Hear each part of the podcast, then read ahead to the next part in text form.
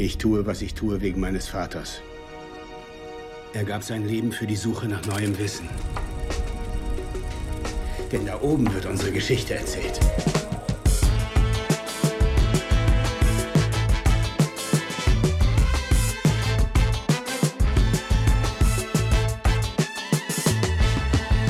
Ihr hört Shots, den kritischen Filmpodcast von Detektor FM. Heute mit Jugendjahr. Hey, hey, hey. Christoph Dobitsch. Hallo. Und Brad Pitts Gesicht. Denn wir fahren durch das Raue zu den Sternen im Venedig-Liebling Ad Astra von James Gray und mit an Bord äh, bin natürlich auch ich, Christian Eichler. Hi.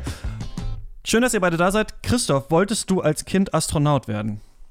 Nee, äh, wollte ich nicht. Und ich glaube tatsächlich, in meiner Kindheit gab es gar nicht so viele Filme, die mich in die Richtung geschubst haben. Also das war eher so eine Star Wars-Kindheit, äh, wo das Universum ein bisschen actionreicher aussah. Also Jedi-Ritter wollte ich gerne werden.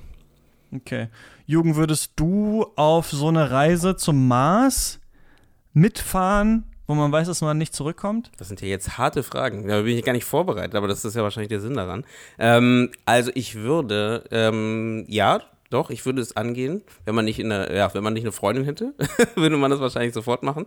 Da muss man natürlich doppelt überlegen. Aber grundsätzlich gesehen würde ich sagen, ja, von mir aus. Ich finde es super interessant. Am Ende ist es ja auch wieder so eine Art Analogie zum äh, unseren alten ne, Kolonialismus oder, oder Fahren durch die, äh, das, das Erkunden des, der, der Welt, der Erde äh, und durch die einzelnen Meere schippern und theoretisch ist es ja eine, ja, geht es dort in dieselbe Richtung. Also ja, um das ganz schnell zu beantworten. Krass, auch wenn es nicht zurückgeht, wenn du weißt, ja, wir bleiben ist, da in weil, dieser ollen Kolonie. Also die Frage ist da, würde ich, für mich sowas schwierig, weil dann würde ich weiter fragen, ist es, bin ich der Erste oder bin ich einer von denen? Weißt du? Weil wenn ich der Erste bin, würde ich vielleicht überlegen, weil das irgendwie gefährlich, macht keinen Sinn, finde ich, als Erster da zu sein. Aber wenn es jetzt heißt, okay, die Kolonie besteht und man kommt dazu und kann es weiter ausbauen, finde ich es ganz interessant. Okay, ja. Ja, das sehe ich. Ja, als einer der ersten gar keinen Bock. Ich hatte aber gar keinen Bock, so lange da im All zu sein. Das ist für mich die absolute Horrorvorstellung. Das ist für mich wie lebendig begraben sein. Du warst, doch, du warst doch nie mal.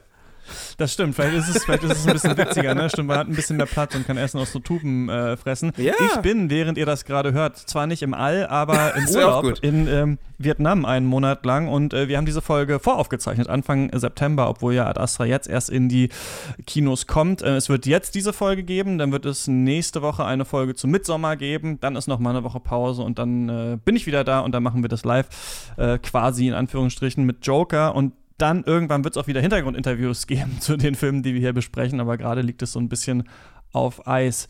Ähm, Jürgen, geil, dass du da bist. Du machst selber einen äh, Filmpodcast, ne? Indie-Film-Cast heißt der. Indie-Film-Talk. Indie-Film-Talk-Podcast. Indie-Film-Talk. Mist. Genau. Alles gut, perfekt. Scheiß. Nee, Indie-Film-Talk-Podcast, wo wir uns so ein bisschen, also wir schauen mal so ein bisschen mehr hinter die Kulissen. Also bei uns geht es darum, dass wir einen äh, Film-Podcast machen, der für Filmschaffende und Filminteressierte ist und der mal so einen Blick eben in das Filmemachen äh, wirft. Also wo gibt es Geld für Filme, wie kann man Filme umsetzen in Deutschland und ähm, ja, was sind so die wichtigen Sachen, die man wissen muss, um in Deutschland Filme zu machen. Oder Deutschland, weltweit ist es immer, aber aus der deutschen Sicht heraus halt, ne? Deutsch, Schweiz, Österreich, also alles deutschsprachiges. Genau, und das äh, machen wir jetzt seit, zwei, äh, seit drei Jahren und alle zwei Wochen kommt eine neue Folge raus. Das, das klang jetzt so voll vorbereitet, ne? ich lese gerade mein Skript Ja, was mal zur Antwort. ähm, kotzt dich das an? Das frage ich mich manchmal. Wir haben neulich ja hier eine Folge gemacht, warum überhaupt Filmkritik? Was musste der Kritiker, die Kritikerin leisten? Und ein Aspekt daran, den ich mich immer, den, bei dem ich mich immer frage, ist, wie viel müssen eigentlich die Produktionsbedingungen in die Kritik mit eingebracht werden. Ja, also wenn ein Film nur 10 Euro gekostet hat, kann man dann den überhaupt gleich kritisieren wie ein 200 äh, Millionen Dollar Blockbuster, der irgendwie von Disney kommt. Weil man hat ja das Gefühl, wenn man so bei sich nachfühlt, dass man immer ein bisschen milder ist, wenn die Produktionsbedingungen ein bisschen schlechter waren und immer ein bisschen kritischer, wenn die Produktionsbedingungen besser waren und man auch weiß, der Film wird viele Leute erreichen und viele werden da auch blind reinrennen. Mhm. Hast du das Gefühl, dass quasi so diese Sicht, diese produzierenden Sicht bei Kritikerinnen nicht so richtig vorkommt oft?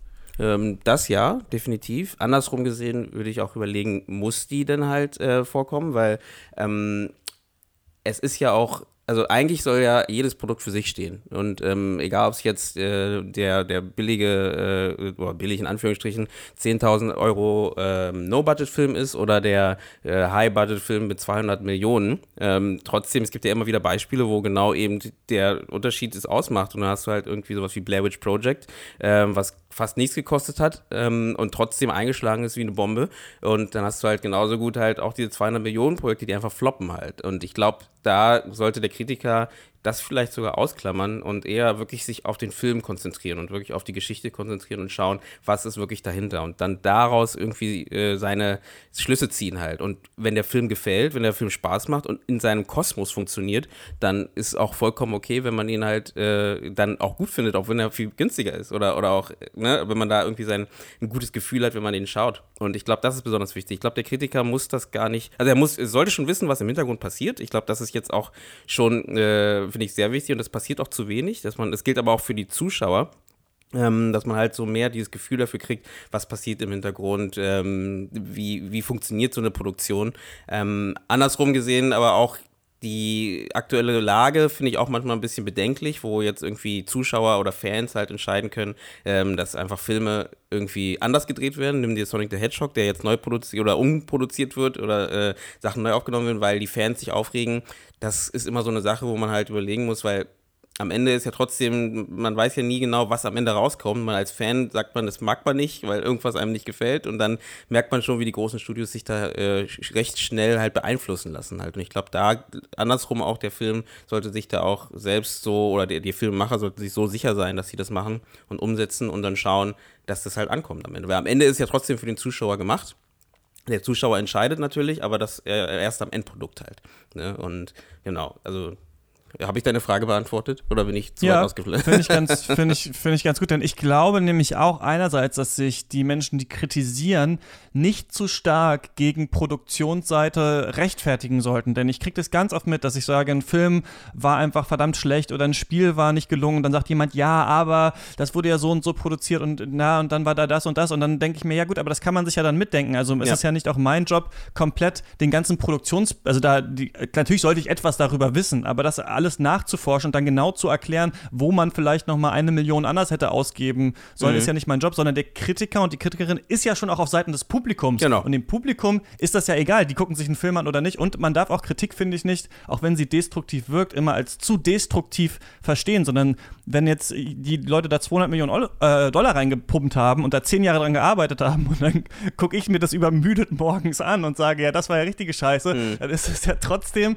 für die Leute, die das gemacht haben, interessant, das zu sehen. Also man muss sich ja auch nicht immer komplett da reinfühlen, denke ich, sondern es ist halt interessant, gerade diesen Blick von außen zu haben, der nicht alle Produktionsbudgets kennt. Ja aber ich weiß nicht, wie du das siehst, Christoph. Ganz, ganz kurz noch, bevor Christoph, ich wollte noch kurz sagen, das ist halt ähm, äh, genau das, äh, also als, als Filmschaffender ist ja genau das wichtig, dass du halt, äh, du du kriegst ja dieses Feedback von den Kritikern. Ne? Das ist jetzt im größeren Rahmen. Wenn du, ähm, wenn du mehrere Spielfilme machst, dann geht es ja erst in diese Richtung, dass der Kritiker, die Kritiker sagen, wie, wie, das, wie das Volk oder wie, äh, ne, so ein bisschen wie die Stimmung ist, weil die machen ja so ein bisschen auch die Stimmung mit.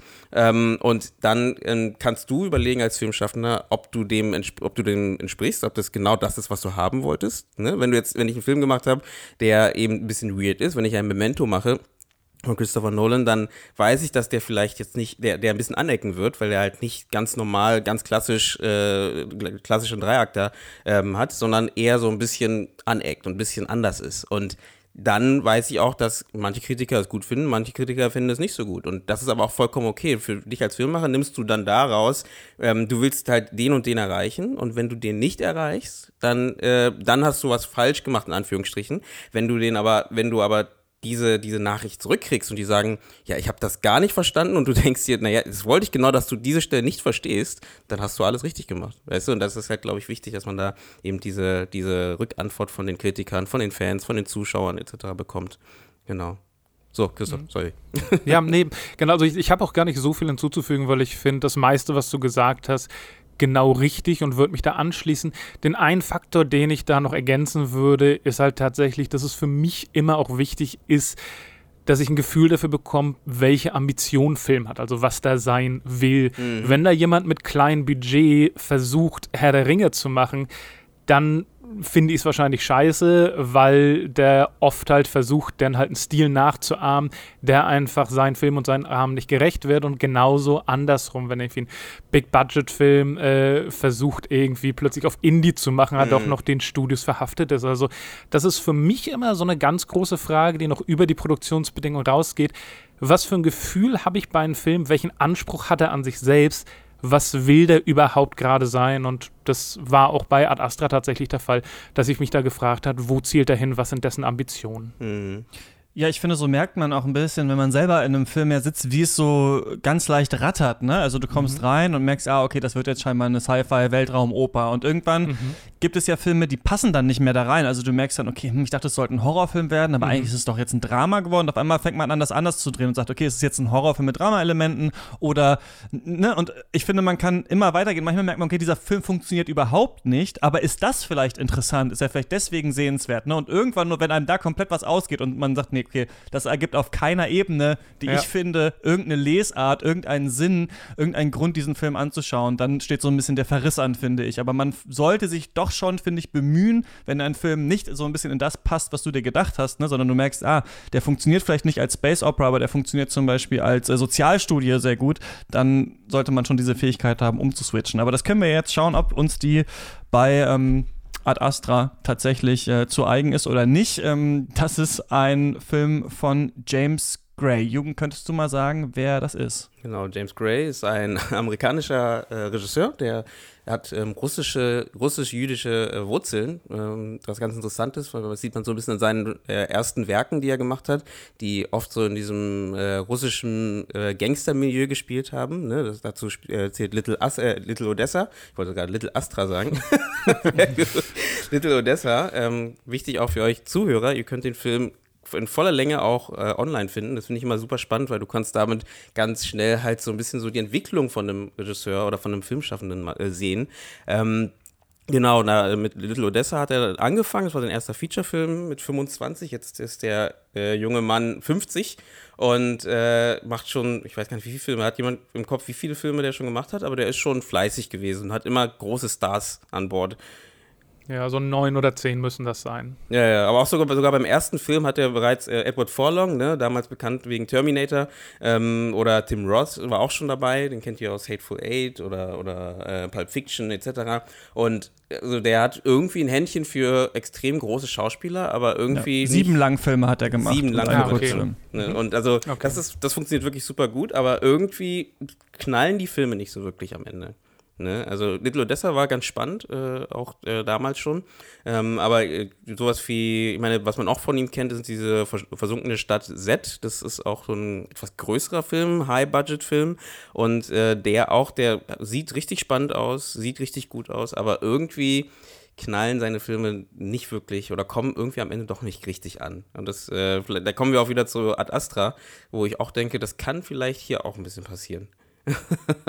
Ja, ich, Christoph, das eint uns. Wir haben leider gar keinen James Gray-Film gesehen, obwohl ich sehr gute Sachen über Lost City of äh, Z oder sie gehört habe. Ähm, und nach Ad Astra bin ich schon auch gewillt, mal da noch vielleicht mal den einen oder anderen nachzuholen. Worum geht es denn in diesem Film? Hm, ja, also Ad Astra ist als kleine Anknüpfung an das, was ihr eben gesagt habt, tatsächlich der aufwendigste Film von Regisseur James Gray, aber auch so ein bisschen der Bewährungsfilm für 20th Century Fox. Die wurden ja letztens von Disney aufgekauft und der erste Film, der unter denen rausgekommen ist, war Dark Phoenix, der halt so kolossal, äh, ein, ein kolossales Debakel im Boxoffice war. Und deswegen ist Ad Astra jetzt so ein bisschen auch die Karte, wo sich sowohl Gray als auch 20th Century Fox in dieser neuen Rolle beweisen müssen. Der Titel deutet ja schon ein bisschen an, dass es ein gedankenschwerer Film ist. Ad Astra, zu Deutsch zu den Sternen, ist eine Verkürzung vom lateinischen Sprichwort äh, Ad Astra per Aspera, also sinngemäß äh, mit großen Schwierigkeiten zu den Sternen oder der raue Weg zu den Sternen. Im Film geht es darum, dass in naher Zukunft, wie ein einleitender Text erklärt, die Menschheit getrieben von Hoffnung auf Wissen und Fortschritt beinahe das ganze Sonnensystem erschlossen hat. Brad Pitt ist in der Hauptrolle als Astronaut Roy McBride, dessen Vater Clifford bei einer Mission auf der Suche nach intelligentem Leben jenseits der Erde vor langer Zeit in der Nähe des Neptuns verschwand. Jetzt ist es so, dass eine Reihe von immer intensiver werdenden Electrical Surges, also quasi Magnetstürmen, die Erde treffen und wahrscheinlich die gesamte Menschheit bedrohen, wenn es so weitergeht. Und die Quelle dieser Phänomene scheint irgendwie mit der Mission von Clifford zusammenzuhängen, weil da kommt was aus der Richtung Neptun immer wieder auf uns zu. Roy begibt sich also auf die Suche nach seinem Vater und wie es in Science-Fiction-Filmen dieser Art üblich ist, begibt er sich dabei auch zwangsläufig ein bisschen auf die Suche nach sich selbst und reist gen Neptun. Wer den Trailer gesehen hat und 2001 Space Odyssey vermutet, liegt nicht ganz falsch, aber noch mehr erinnert die Erzählstruktur an Homers Odyssee oder noch genauer an Apocalypse Now. Denn der Film ist so aufgebaut, dass Brad Pitts Ehrwerk durch die Sterne sehr episodenhaft ist. Es mal im Actionbereich, mal im Horrorbereich, mal im Dramabereich und er sich Stück für Stück dieser seltsam allmächtigen Vaterfigur zu nähern scheint und man weiß nicht, ob äh, Tommy Lee Jones als Brad Pitts Vater etwas mit diesem Phänomen zu tun hat, über, ob er überhaupt noch lebt oder tot ist, ob er ein Genie ist oder ein Wahnsinniger ist, also ganz ähnlich wie bei Colonel Kurtz in Apocalypse Now. Ad Astra basiert dabei seltenerweise auf ein Originaldrehbuch und versucht ein erwachsener Science-Fiction-Film zu sein. Und da können wir uns heute gerne die Frage stellen, ob wir uns an Kubricks Jupiter and Beyond the Infinite erinnert fühlen oder doch eher an Toy Stories to Infinity and Beyond. Sehr, Jugend, was schön. hast du von diesem Film gehalten? Wir waren zusammen in der Presseverführung in Berlin im Astoria. Das ist dieses geile Kino, bei dem man schön die Füße hochlegen kann mhm. und sogar, wo es sogar so Halterung für Sektflaschen gibt. Hatten wir leider nicht dabei. Ja, ja. Ähm, ja, hat dich das eher schläfrig gemacht oder fandest du das doch ganz unterhaltsam? Also erstmal geile Zusammenfassung, äh, muss man kurz mal erwähnt haben. Äh, ähm, ich habe die ganze Zeit überlegt, wie würde ich diesen Film zusammenfassen und äh, echt gut. Ähm, genau, also ich fand ihn nennen wir mittelmäßig, wenn man äh, in, einer, in, einer, Bewertung ist. Ähm, also mittelmäßig in dem Sinne, weil leider, also er war sehr bedeutungsschwanger, was ja ähm, Filme, die, äh, wie, wie du schon gesagt hast, äh, Filme, die äh, ums, äh, ins Weltall gehen, immer eigentlich sind, oder zu größten Teilen, außer vielleicht äh, Starship Troopers. ähm, aber trotzdem hatte er halt ähm, ja, äh, genau, ich muss kurz ein bisschen zurück. Also genau, er war besonders äh, bedeutungsschwanger. Er war auf der einen Seite aber auch ähm, ähm, sehr, sehr, äh, von, von der Machart sehr, sehr gut gemacht, aber gleichzeitig auch immer mit so ein paar Storyplots, äh, Storyholes, die mich einfach immer wieder rausgerissen haben. Also da waren so viele Sachen, schon die, die Anfangsfrage mit, äh, er fährt auf den, auf, äh, zum, zum Mars, war schon gleich eine Frage, weil irgendwie er fährt dorthin, darf man das sagen, um eine Nachricht ähm, zu, zu ja. an den Vater zu bringen.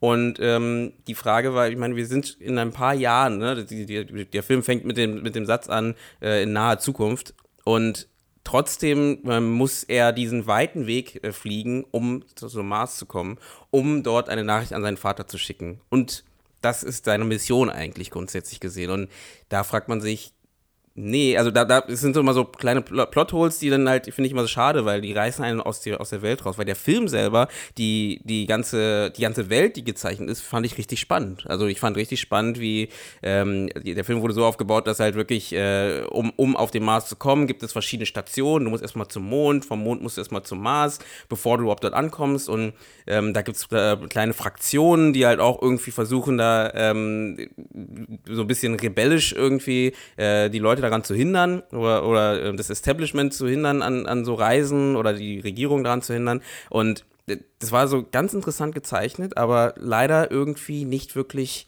nicht tief, tiefgründiger, was ja auch Sinn macht, weil der Film sich ja äh, voll und ganz auf unseren Hauptcharakter ähm, konzentriert halt. Und das fand ich aber ein bisschen schade. Also da, da hat es mich so ein bisschen verloren, leider. Ich genau. muss es gerade jetzt nochmal sagen, weil du hast es nach dem äh, Kinobesuch zu mir gesagt und bevor wir das hier nicht äh, gesagt lassen, du hast dann danach gemeint, das fand ich eine spannende Beobachtung, dass man immer sofort merkt, wenn, ein, wenn, wenn man einen Film sieht, der von dem Schauspieler auch mitproduziert wurde, weil dann am Anfang in den ersten 20 Minuten man eigentlich nur das Gesicht des Schauspielers sieht.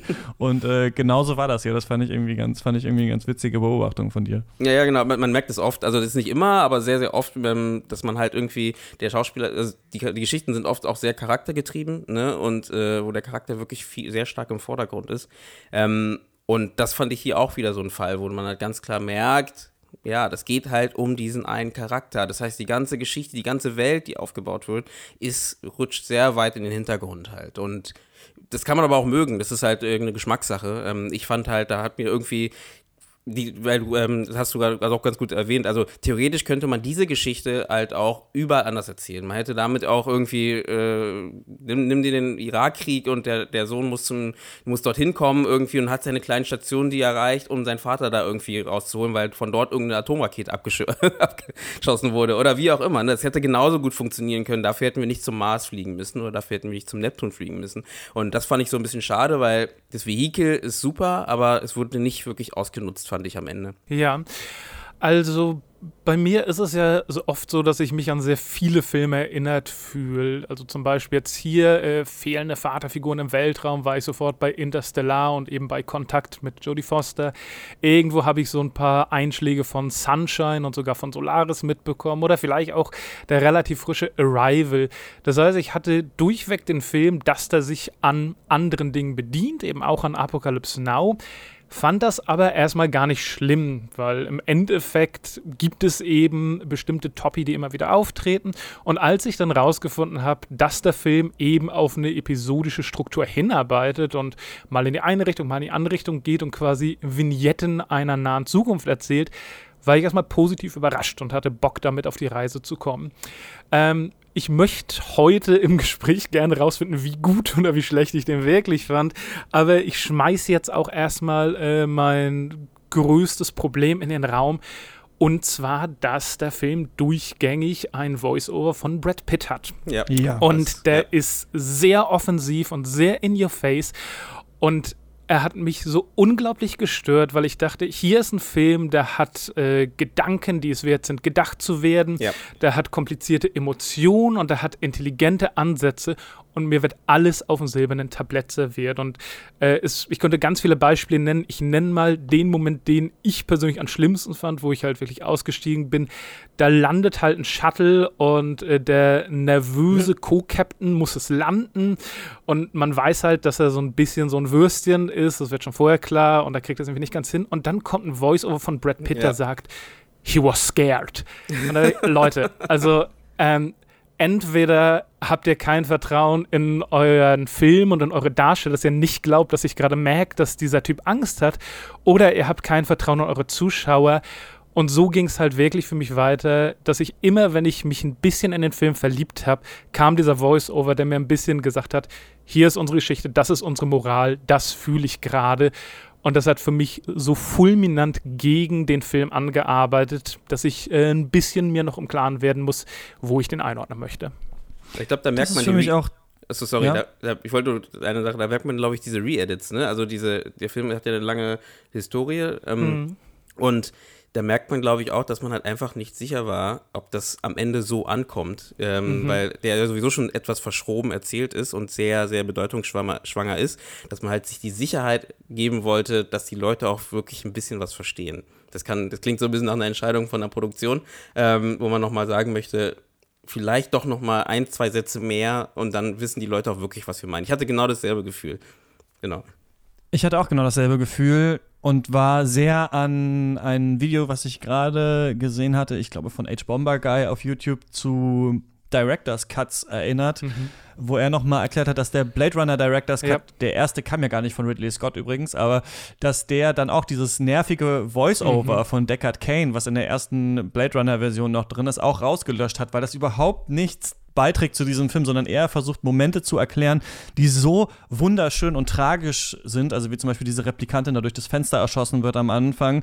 Und es äh, zieht einen total raus. Und ich hatte das Gefühl, hier war es genauso. Und Ad Astra hätte aber auch das Zeug zum Klassiker, denke ich, wenn nicht dieses einzelner Mann im Weltraum ein bisschen auf realistisch gemacht Genre, du hast es auch schon kurz angesprochen, gerade so übersaturiert wäre. Also ich habe das Gefühl, der hat auch die Chance unterzugehen, weil es relativ viele Filme in letzter Zeit, die so ein bisschen so waren, auf jeden Fall gab. Aber ich denke, er hatte auch das Zeug zum Klassiker und wenn, dann würde irgendwann der Director's Cut kommen, der vielleicht sogar noch ein bisschen länger ist, aber wo dieses total nervige Voice-Over nicht drin ist. Und ich finde, der Film leistet sich, obwohl er sehr große Stärken hat, ein paar Patzer, schafft es aber trotzdem, das so sau selbstbewusst zu erzählen und so Selbstbewusstsein in einem Film. Ich finde, das ist immer ganz schwer zu greifen, aber es gibt Filme, die fangen einfach an, weil Mad Max Fury Road oder so, mhm. die guckst du und denkst dir, Alter, ist das ein selbstbewusster mhm. Film? Hier ja, gibt's ja. einfach nur auf die Fresse. Und Ad Astra läuft auch so. Ich meine, der Film ist so ruhig, der hat so wenige Dialoge, so viel ist nur Heut van Heutemas wirklich famose äh, Kameraarbeit, die er ja aber auch schon bei Interstellar unter Beweis gestellt hat, in diesem Setting auch. Und dann der Soundtrack, gut, nee, den Soundtrack von Mark Richter fand ich hier nicht so gut.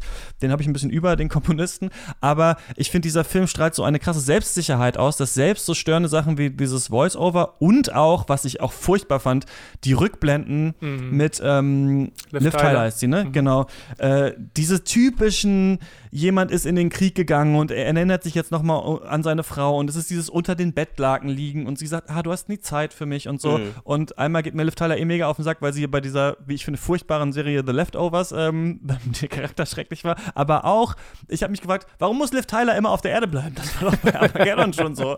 Jetzt muss sie hier wieder mhm. zurückbleiben. Nee, aber auch das fand ich so ein bisschen klischeehaft. Also das wirkt alles tatsächlich so ein bisschen wie so Konzessionsentscheidungen. Denn was der Film eigentlich erzählen will, ist auch sehr simpel, mhm. aber darüber lohnt es sich wirklich auch nachzudenken, finde ich. Also er stellt ja. sich ja so ein bisschen an ein paar Stellen echt selber an Bein. Mhm, stimmt da. Wenn noch ein, äh, so, so eine Fußnote für das, was Jugend auch eben gesagt hat mit den äh, Interventionen von Produktionsseite. Es gibt ja ein paar Beispiele in den letzten Jahren, die halt bewusst ein bisschen kryptischer sein sollten und die waren leider relativ unerfolgreich. Also da ist sowas wie Blade Runner 2049, da mhm. auch, obwohl er geliebt wurde vom Publikum und Kritikern, kein finanzieller Erfolg war und da war sehr Gedanken verloren.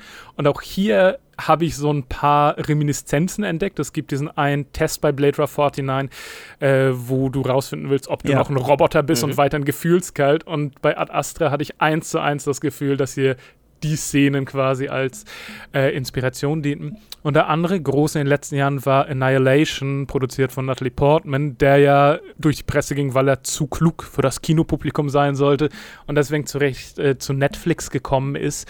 Und das waren halt zwei Beispiele, wo halt relativ hoch budgetierte Science-Fiction-Filme eben klüger sein wollten, es nicht ganz geschafft haben. Arrival wäre dann ein positives Gegenbeispiel, der halt sein Publikum nicht für dumm verkauft hat, aber halt auch kommerziell erfolgreich war. Also wie sehr das Studio da eingegriffen hat, weiß ich nicht, aber wenn sich so die Besucherzahlen angeguckt haben, da kann ich mir auch schon vorstellen, dass sie gesagt haben, lowest common denominator bitte. Ja, ja. Ja, ich kann mir auch vorstellen, dass hier der Mega-Flop ins Haus steht. Also mhm. es kommt drauf an, wir wissen jetzt noch nicht, wie Venedig ausgegangen ist, weil wir es vorher aufgezeichnet haben. Könnte jetzt sein, dass er da jetzt groß abräumt, dann ja. kommt er vielleicht ins Oscar-Rennen und so weiter, aber es könnte auch sein, dass der Film eine ganz schöne äh, Gurke wird. Und ja, genau, er hat mich, also ich finde, erstmal muss ich sagen nochmal, wenn wir diese ganzen Leute im Weltraum in letzter Zeit Filme angucken. Ich fand die alle ganz solide, muss ich sagen. Also Gravity, uh, The Martian, Interstellar, ähm, was gab's noch?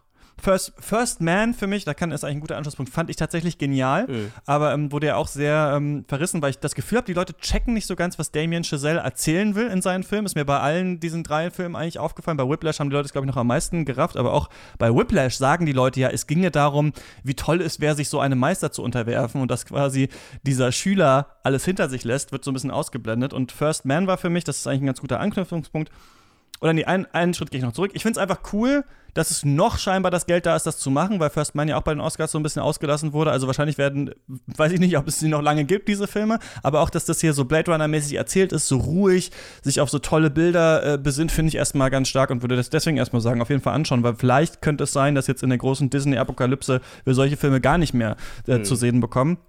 Aber was ich sagen wollte, First Man war für mich so ein schönes Beispiel, weil First Man zeigt ja einen sehr ähnlichen Charakter, nämlich Neil Armstrong, der auch ähm, ein sehr stoischer Mensch ist, der auch ein bisschen verschlossen ist und der sich in diese Arbeit dieses Mondprojekts reinflüchtet oder des Apollo-Projekts, weil seine Tochter gestorben ist, beziehungsweise erzählt es so Damien Chazelle in dem Film. Und das kann man auf einer interpretatorischen Ebene, fand ich, immer auch so lesen, dass der Mensch an sich natürlich Angst vorm Tod hat und sich deswegen flüchtet in das Diesseits halt, in, äh, um irgendwas zu erreichen. Wir müssen auf den Mond kommen. Und Damien Chazelle erklärt ja ganz gut in First Man, da gibt es so einen äh, schwarzen Slam-Poeten, der sagt so, wir haben hier ganz viele Probleme, but Whitey's mm. going to the moon. Halt so, ne? Und wo man sich ja auch im Nachhinein fragen muss, okay, klar ist das eine große menschliche Errungenschaft, aber gleichzeitig musste niemand auf den Mond fliegen mhm. eigentlich. Also das ist halt so diese große Frage, die First Man stellt, finde ich. Und Ad Astra schließt da eigentlich ganz stark an und fragt hier ein bisschen, dann müssen wir später im Spoiler-Teil vielleicht noch stärker zu kommen, warum, hatte ich das Gefühl, toxische Männlichkeit Mhm. eigentlich entsteht. Also es geht hier um einen Vaterkonflikt, den Brad Pitt hat. Brad Pitt ist ein Astronaut, dessen Puls irgendwie nie um 80 Schläge irgendwie steigt. Wir sehen das am Anfang in einer, finde ich, fulminanten äh, Sequenz auf dieser Raumstation, Ja. bei der alle äh, auf den Boden stürzen, die übrigens auch, um da einzuhaken, zeigt, dass es hier viel auch um Innen und Außen geht in diesem Film und der Film es brillant schafft, Action-Szenen von weit weg zu zeigen und dann aus der Perspektive des Charakters, die ihm passieren. Aber Brad Pitt lernt ja so ein bisschen seine Daddy-Issues und seine Menschlichkeit und seine Weiche wiederzufinden. Und gleichzeitig ist das an diese Frage der menschlichen Existenz an sich geknüpft. Und das ist was, das kann ich jetzt nicht komplett ausformulieren, aber es ist was, was ähm, Horkheimer und Adorno in der Dialektik der Aufklärung, das ja sehr ähm, einflussreiches Werk war für so, so Sozialphilosophie und so weiter, auch zur Zeit und nach dem Zweiten Weltkrieg, die sagen ja so ein bisschen, dass diese große Barbarei, die der Holocaust war, entstanden ist aus der Aufklärung, also aus dem Gedanken, okay, wir wenden uns jetzt weg von der Kirche hin zur Vernunft, hat der Mensch einen eigenen neuen Mythos geschaffen, um sich selbst wieder zu versklaven. Die absolute instrumentelle Vernunft. Alles, was wir machen, darf nur gemacht werden, damit wir damit irgendwas anderes erreichen. Und ich finde, dass dieser Film diese beiden Sachen, also warum werden Männer so autoritär unter einem System, wo es immer darum geht, dass alles verwertbar ist, dass wir immer weiter müssen, dass wir immer weiter was rausfinden müssen. So, ich finde es total spannend, das so zu verknüpfen. Das kann man, glaube ich, prätentiös finden oder langweilig. Ich fand das irgendwie total faszinierend, ja, dass das hier so drin war. Also ich glaube, diese Verknüpfung sorgt aber dafür, dass das am Ende eben kein Kassen, äh, Kassen, Kassenerfolg wird, weil ähm, die, die, diese Suche oder diesen Kampf, den er geht, also ich habe mich aufgeschrieben hier äh, im Film, äh, da, das war da, wo ich mir besonders wichtig war, nochmal einen Stift zu kriegen, Ja, ja, genau, du hast mich gefragt. ähm, war halt eben für was, warum schauen wir uns den Film an? Also was ist denn, was, was ist die Suche? Und die Suche hast du gerade gut erklärt, aber es ist halt in dem Setting, also mit dem Setting, das hatten wir ähm, vorher im Gespräch am Anfang, dass das Setting ja auch so ein bisschen vorgibt, so in welche Richtung der Film geht. Und ähm, weil das Setting halt in diese, diese bedeutungsschwangere Menschheitsgeschichte geht, ähm, ist dann irgendwie der, der Kampf der, von ihm, dass er einfach nur seinen Vater, seine, wie du schön, schön sagst, Daddy-Issues, ähm, die er irgendwie zu, zu, zu ähm, irgendwie erledigen hat und dafür halt diesen ganzen Weg geht, wo, wo man sich denkt, er hatte scheinbar davor auch keine so tolle Beziehung mit, also er hatte eine gute, okay Beziehung, aber es war jetzt nicht irgendwie, wurde zwar nicht erklärt, ob er jetzt irgendwie besonders eine, eine besonders gute Beziehung hatte oder die immer alles zusammen gemacht haben und dann war der Vater plötzlich weg und jetzt sagt jemand, der Vater ist böse und er muss jetzt beweisen, dass er nicht böse ist, sondern es ist einfach nur irgendein Vater, den er hatte, der lange weg ist. Er zeigt auch gar keine Reaktion wirklich, dass er ihn braucht oder dass er ihn will oder dass die seine, seine Kinder ihn brauchen oder wie auch immer. Das heißt, unemotional geht er auf diese Reise, um irgendwie seinen Vater irgendwie zu finden. Dann über die Reise merkt man, okay, da ist irgendeine eine Verbindung zu dem Vater, aber wirklich erklärt ist sie nicht. Und das sorgt für mich dafür, dass ich nicht so involviert bin in den Ganzen, weil ich halt denke, also warum, warum? Also warum sollte mich, also ne, es geht um was viel Größeres, sag ich ja. Die Story zeigt ja, dass es so eine riesen Welt geht. Es geht gerade um die Menschheitsgeschichte, Menschheitsgeschichte. Es geht gerade um die Kolonialisierung von Planeten. Es geht gerade um, ne, also dass halt wir uns immer weiter vorwagen in das Weltall und schauen, was dahinter ist. Und das ist so die große Geschichte, die gar nicht angesprochen wird. Also nur ganz, ganz, ganz, ganz, ganz, ganz äh, im Hintergrund. Aber in wirklich, es geht eigentlich nur darum, dass er irgendwie seine, seine Vaterprobleme da in den Griff kriegt halt. Und da, das hat mich schon gestört. Da dachte ich so, da, da haben sich irgendwie diese beiden, nicht Genres, aber beiden Themen halt irgendwie gebissen irgendwie, weil ähm, für, für das Genre halt. Dann würde ich dieses Genre fast lieber sehen, deswegen meine ich mit irgendwie mit, mit, einer, mit einem Kriegsszenario auf der Erde, wo man so ein bisschen geerdeter äh, wortwörtlich ist und halt ähm, eher diesen Weg geht, als irgendwie in so einem Szenario, wo es irgendwie, wie gesagt, um so neue Errungenschaften der Menschheit geht halt, wo wir das rausfinden wollen und dann das gar nicht angesprochen bekommen. Das merkt man halt, dass ganz viele Sachen, die genau das ansprechen, nicht angesprochen werden. Die sieht man einfach gar nicht.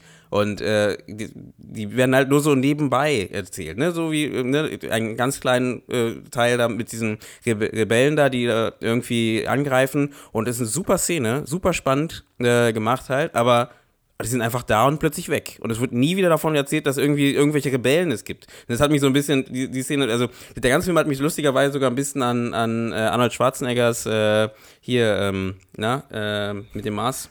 Total Recall. To Total Recall ja, erinnert. zum Glück nicht Pluto Nash, ja. nee, nee, nee.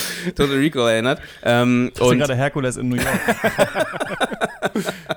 ähm, nee, genau, das habe ich so ein bisschen dran erinnert auch, wegen dieser, ne, dieser Geschichte mit diesen Rebellen. Und irgendwie, es läuft ja scheinbar doch nicht alles so cool. Ähm, ne, wir sind zwar alle auf dem Weg zum, zu fremden Welten, aber irgendjemand scheint es ja zu stören, was da passiert. Und die, hat mich, ich habe mich, so viele Fragen kamen da auf, die irgendwie nicht mehr aufgegriffen wurden. Genauso wie Liv Tyler, die halt irgendwie da ist als ähm, ja, die ihn wieder irgendwie so erdet irgendwie und jemand ihn wieder zum, zum Menschen macht, aber irgendwie nicht wirklich aufgegriffen wird. Sie ist einfach irgendwie da, aber nicht wirklich irgendwie, ne? Und so ist ja auch von der die ganze Zeit, wie erzählt wird, ist ja genau so auch erzählt, dass die Zeit auch nicht wirklich wichtig ist für den Film und immer wieder mal, äh, nee, nicht wichtig für den Film ist auch falsch, aber äh, nicht, ähm, nicht ähm, wichtig ist, sondern äh, in dem Fall immer wieder mal, ne, mal zeigt man Rückblenden, ohne zu erklären, dass sie da sind. Dann kommen noch diese Voice-Overs, wo man nicht jetzt weiß, sagt er das jetzt oder denkt er das jetzt? Ähm, und ähm, das war sehr verschrobelt leider irgendwie und das fand ich schade. Also, weil, wie gesagt, ich fand diese Welt so super und da habe ich mich gefragt, wieso macht man nicht mehr draus?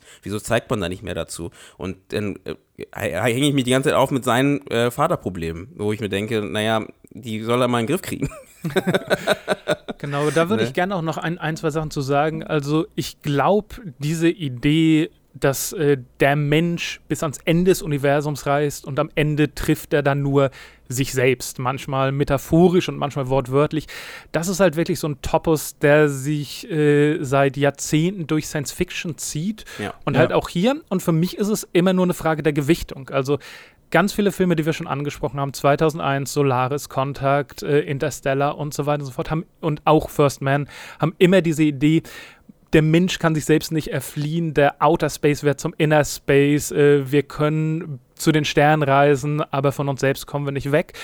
Und wenn dir das ja negativ aufgefallen ist, dann glaube ich, dass es wirklich hauptsächlich an der Gewichtung liegt, wie das der Film verwoben hat und mhm. nicht tendenziell daran, dass es eben vorkommt.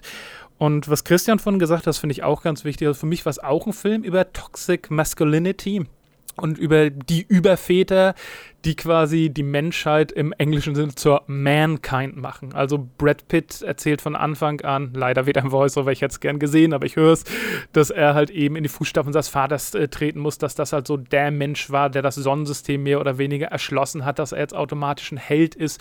Und wir sehen wirklich, wie die Menschheitsgeschichte durch starke Männer deren Heldentaten hochgepusht und deren Fehltritte unter den Teppich gekehrt werden, zu was verdreht wird, was eigentlich gar nicht so ist und wie all diese Männer quasi daran kaputt gehen. Und das fand ich schon sehr interessant und dem wollte ich auch gern folgen. Wo ich dir aber total recht gebe, Jugend, sind diese beiden Punkte, dass um diese Geschichte zählen, einerseits Brad Pitt quasi als emotionsloser Roboter anfangen muss und eine Stunde lang im Film wirklich ein völlig unterkühltes Spiel hat, was es schwer macht, da emotional anzuknüpfen. Das ging mir auch so.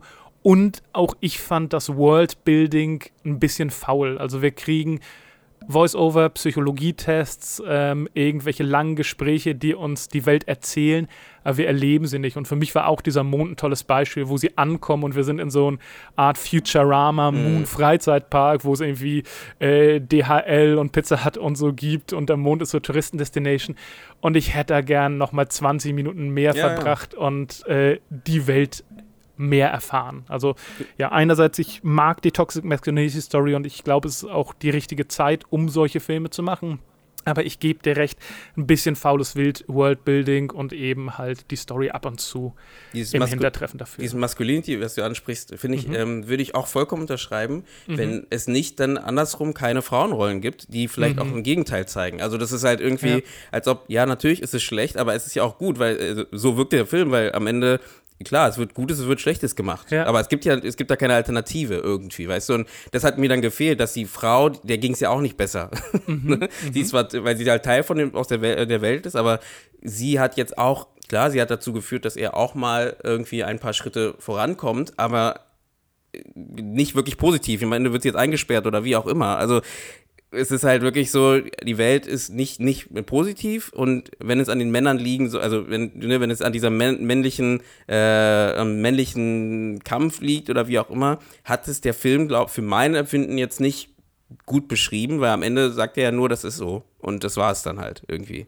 Mhm. Und ähm, da fehlt ja, mir dann irgendwie. Es ist halt eine Entscheidung, den Film so, so auszustaffieren, mhm. wenn es doch eigentlich nur darum geht, wie ein Mann ganz langsam auf das Bild seines Vaters zugeht. Ne? Ja. Also wenn wir Ja, genau. so, so ein bisschen reflektiert. Der Film hätte in einem einzelnen Gang vielleicht spielen können. Aber ich finde gerade, dass das vielleicht die größte Stärke von Ad Astra ist, diesen absurden Aufwand zu betreiben, diesen Menschen durch diese ganzen Stationen zu schicken und der ja einen kleinen Höhepunkt findet, als er auf diesem Moonbuggy ist und die Hand nach oben hält in diesen Mondenstaub und man sich fragt, wo sind wir hier? Was ist das für eine? Das ist vielleicht die erste emotionale Regung, die wir von Brad Pitt Ja. im ganzen Film sehen, ist die, ah, dieses kurze Heben der Hand. Das ist ja auch ganz und ich komisch finde es so toll, Sorry. dass gerade diese ähm, diese, du meinst, es ist ein unterkühltes Spiel, aber man sieht schon, dass sich da was bewegt. Man, ich, das ist fast ein bisschen vergleichbar wie Ryan Gosling auch in dem, dem neuen Blade Runner spielt. So dieses, man sagt immer, ja, der hat keine Ausdrücke, aber so fein zu spielen muss man auch erstmal schaffen. Und ich finde, dass man vielleicht den ganzen Film nur als Studie von Brad Pitt lesen kann. Also es geht gar nicht so richtig darum, wer sind diese Piraten auf dem Mond, was passiert jetzt genau, warum äh, sind in die hören da dann dieses Distress Signal, ne? Wie war das eigentlich auf dieser Station, sondern einfach nur Brad Pitts Charakter, der sich mit verschiedenen Sachen auseinandersetzt und ganz langsam immer weiter vielleicht zu sich oder zu seinem Vater oder an dieses Ende kommt und es ist so krass, so absurd ausstaffiert. Also der Film ist ja wirklich so, dass man denkt, also du hast ja auch Solaris angesprochen. Ich finde, das ist, wenn wir auf dem Mars sind, wie geil verschwurbelt das da auf einmal ist. Ne? Also wie man auch so merkt, hier auf dem Mond äh, sind die Menschen noch bei Subway essen und hängen irgendwie noch rum und fliegen da mit Virgin hin. Und auf dem Mars sind es schon total seltsame Räume, die gar keinen Sinn mehr ergeben, die von Licht durchflutet werden. Die, und dann gibt es ja so eine äh, sehr wichtige Ausspracheszene, die äh, sieht aus eins zu eins wie von Tarkovsky oder von Kubrick irgendwie gefilmt. Also ich finde, das muss eigentlich hier Methode sein, dass man sagt, wir, also dass man gesagt hat, wir machen das so simpel, aber es ist so krass ausstaffiert und Brad Pitt macht erstmal nichts. Und ich glaube, wenn man daran Gefallen finden kann, dann muss man diesen Film unbedingt sehen. Und ähm, ich muss so ein Zitat von T.S. Eliot, es gibt ja dieses ewig lange Gedicht in den äh, vier Quartetten, da sagt er, ähm, wir lassen niemals vom Entdecken und am Ende allen Entdeckens langen wir, wo wir losliefen, an und erkennen den Ort zum ersten Mal. Also know the place for the very first time. Und das ist, finde ich, so ein bisschen diese Idee, ne, dass ganz am Ende du dann wieder halt zurückkommst nach Hause, aber du hast recht, also ich finde, es wird schon ein bisschen dadurch verwässert, dass es eben sehr viele Filme gab, auch vor kurzem, die auch genau diese Beobachtung schon gemacht haben. Nur ich finde, in dieser Form, wie das jetzt hier war, habe ich so noch nicht gesehen. Und ich würde deswegen jetzt, dann könnt ihr auch weiterhin noch alles sagen, was ihr wollt, in einen kleinen Spoiler-Teil ähm, überleiten.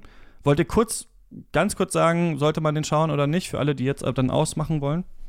Also, ähm, ich würde sagen, wenn man, hm, kommt drauf an, also kommt drauf an, wenn man halt gerne eine Charakterstudie sehen möchte, ähm, sehr gut ausstaffiert und ähm, mal in so eine Science-Fiction-Richtung, weil ich, da gehe ich vollkommen recht, das ist auch mal was anderes, äh, wie man halt so ein Science-Fiction-Thema erzählen kann. Ähm, dann würde ich sagen, ja. Wenn man halt eher sagt, man, äh, wenn man sich sowas wie Interstellar erhofft oder etwas wie Gravity erhofft ähm, von dem Film, würde ich sagen, könnte es sein, dass es nicht für einen ist, weil ähm, es geht schon in eine andere Richtung. Es ist nicht, nicht sehr actiongetrieben, nicht sehr storygetrieben, sondern mehr eben charaktergetrieben, der Film halt. Und das muss man halt mögen. Also für mich auch, das muss man sagen, weil wir ja vorhin über Produktionsbedingungen gesprochen haben, allein, dass hier ein Big-Budget Hollywood-Blockbuster mit großer Besetzung ist, der keine Franchise ist, der kein Remake, der keine Fortsetzung ist, sondern ein Originalstoff von jemandem, der scheinbar eine Geschichte zu erzählen hat, rückt den für mich schon mal in sehr positives Licht. Das reicht natürlich nicht für eine Empfehlung. Für mich ist der Film in den meisten Belangen trotzdem gut genug. Also äh, er sieht schön aus, er ist gut gespielt. Das mit Brad Pitts unterkühlten Spiel war auch keine Kritik, ist nur halt, dass es halt ein bisschen schwer macht, emotional anzubringen. Tatsächlich verfehlt er halt für mich ganz knapp die Königsklasse des Genres durch die übertriebenen Einsatz von Voice-Over und weil er nicht genug Vertrauen in sich selbst hat. Ich habe ein Interview mit Brad Pitt gelesen, wo er halt sagt, zitiere ich kurz, The story is so delicate and any clip of a frame too early or music cue or voice-over could easily tip the thing over to be too much and too obvious. Sie wussten, was sie machen, sie haben es leider, leider, leider nicht ganz hinbekommen. Also es ist von mir eine Empfehlung. Es ist einer der interessanteren Filme des Jahres, ob man ihn mag oder nicht. Aber er ist ein Kinobesuch wert. Ich rede gern darüber. Ich habe mir gerne über ihn Gedanken gemacht. Und ich würde mir so sehr wünschen, dass irgendwann auf Blu-ray ein Director's Cut rauskommt, wo der Voice-Over weg ist und nochmal 30, 40 Minuten mehr Worldbuilding stattdessen. Und dann äh, wäre es ein Stern am Kinohimmel für mich. Ja, ich würde sagen, man muss den unbedingt im Kino gesehen haben. Ich fand, das ist einer der beeindruckendsten Filme, die ich in diesem Jahr gesehen habe, der eigentlich nur das Problem hat, dass, es, dass er wirklich wie eine so ein versatzstückhaftes Ding wirkt. Also es ist wirklich Interstellar plus First Man plus Gravity plus noch ein paar andere Sachen, die es gibt, plus Arrival und Blade Runner. Also ich dachte wirklich, ja, okay. Aber ich fand das äh, toll, ich fand das sehr interessant. Man muss über diese Plotholes hinwegsehen können und man muss trotzdem akzeptieren können, dass es hier trotzdem wieder so ein bisschen um einsame, stoische Männer geht. Ich finde das okay, weil diese tatsächlich sich mal mit diesen Daddy-Issues zu beschäftigen, ist ja etwas, das in so einer toxisch-männlichen Welt nicht so oft passiert. Aber es ist natürlich auch etwas, was im Kino man schon öfter mal gesehen hat. Also ähm, die größten Frauenrollen wird man hier nicht finden in diesem Film und alle Leute, die irgendwelchen, in Anführungsstrichen, Minorities, die normalerweise in Hollywood nicht so viel gezeigt werden, angehören, sind drin, aber immer alle nur so in so kleinen Nebenrollen. Also wenn man das verkraften kann, würde ich sagen, sollte man den sehen. Aber genau, dann kommen wir jetzt zu dem Spoiler-Teil. Und wir haben jetzt aber schon so lange geredet, dass ich gar nicht genau weiß, was wir jetzt noch eigentlich besprechen wollen. Also es ist so, dass dann am Ende, doch, das ist vielleicht ein guter Punkt, dass am Ende rauskommt, dass der Vater von Brad Pitt, gespielt von Tommy Lee Jones, halt immer noch in dieser Lima Station ist, auf dem Neptun, äh, zu dem Brad Pitt gereist ist. Und es kommt dann schon vorher raus, dass er die ganze Crew umgebracht hat. Also das ist nochmal so eine Zuspitzung des Charakters von ihm und aber auch von Brad Pitts Charakter, dass die eigentlich zurückfliegen wollten zur Erde, weil sie, und das ist der große Twist, nichts gefunden haben. Es gibt kein laut ihnen extraterrestrisches Leben. Es gibt nur die Lebewesen, die auf der Erde existieren, zumindest laut ihrem Stand der Wissenschaft. Und die wollten deswegen meutern und zurückfahren. Und er hat gesagt, nein, ich muss unbedingt hier bleiben und weiter suchen. Und ich bin eine Failure, weil ich es nicht geschafft habe, dieses Leben zu finden. Und dann sagt ähm, Brad Pitt am Ende sowas wie, ah ja, so it's only us. Und meint damit natürlich einmal sich und seinen Vater, aber er meint natürlich auch, es gibt nur uns Menschen. Und das fand ich ähm, mutig, das als den großen Höhepunkt so eines Films dastehen zu lassen, nachdem man zwei Stunden da diesen Charakteren gefolgt war. Und ich fand es stark, weil mir jetzt total die Gedanken angeregt und war so ein bisschen, man kann es konservativ lesen und sagen, ja, der Film sagt, Wissenschaft ist gar nicht so wichtig und jeder soll wieder zurück zu seiner Familie und so weiter ne, sehr amerikanisch-christlich kann man es lesen. Man kann es aber auch so lesen, dass es eben die Frage ist, ja, was machen wir hier eigentlich? Was suchen wir eigentlich immer die ganze Zeit? Was glauben wir eigentlich am Ende der ganzen Wissenschaft und von allem eigentlich zu finden, in der Zeit, in der wir uns halt nur in unsere Arbeit stürzen und nicht tatsächlich irgendwie anwesend sind? Ähm, und eben das kann man ja so in Bezug auf toxische Männlichkeit sehen. Also ich fand das sehr, sehr stark und ähm, ziemlich tragisch auch.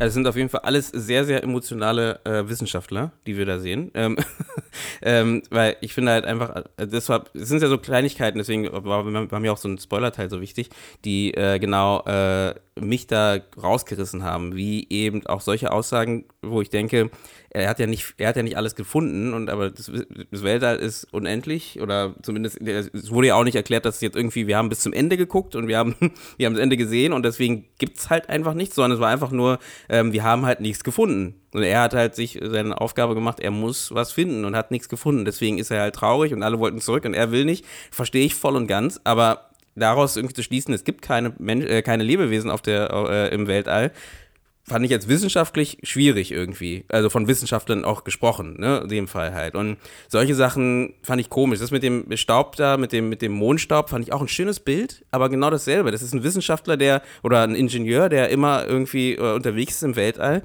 Und da dachte ich mir, in dem Moment, wo er gerade irgendwie auf dem Weg ist zu seinem Vater, ich weiß nicht, ob ihm jetzt da dieser Mondstaub jetzt das diesen emotionalen äh, Kick gibt. Also da war es irgendwie so, ich verstehe es als Mensch, finde ich es super, aber irgendwie in dem Kosmos, in dem wir uns bewegen, fand ich das halt irgendwie so ein bisschen Richtung, äh, äh, um jetzt zu überspitzen, äh, äh Aliens, äh, Alien, Covenant, ähm, so Entscheidungen, die halt irgendwie einfach sehr, sehr, sehr menschlich sind halt irgendwie, aber nicht wirklich diese, diese, diese Welt wirklich so, so repräsentieren, fand ich halt. Ähm, oder halt, dann wäre ein anderer Charakter vielleicht besser dafür geeignet, der halt eben da das erste Mal ist und dann sich da die Sachen anschaut halt. Ne? Und was ich genau deswegen auch nochmal, äh, ja, du wolltest dazu was sagen?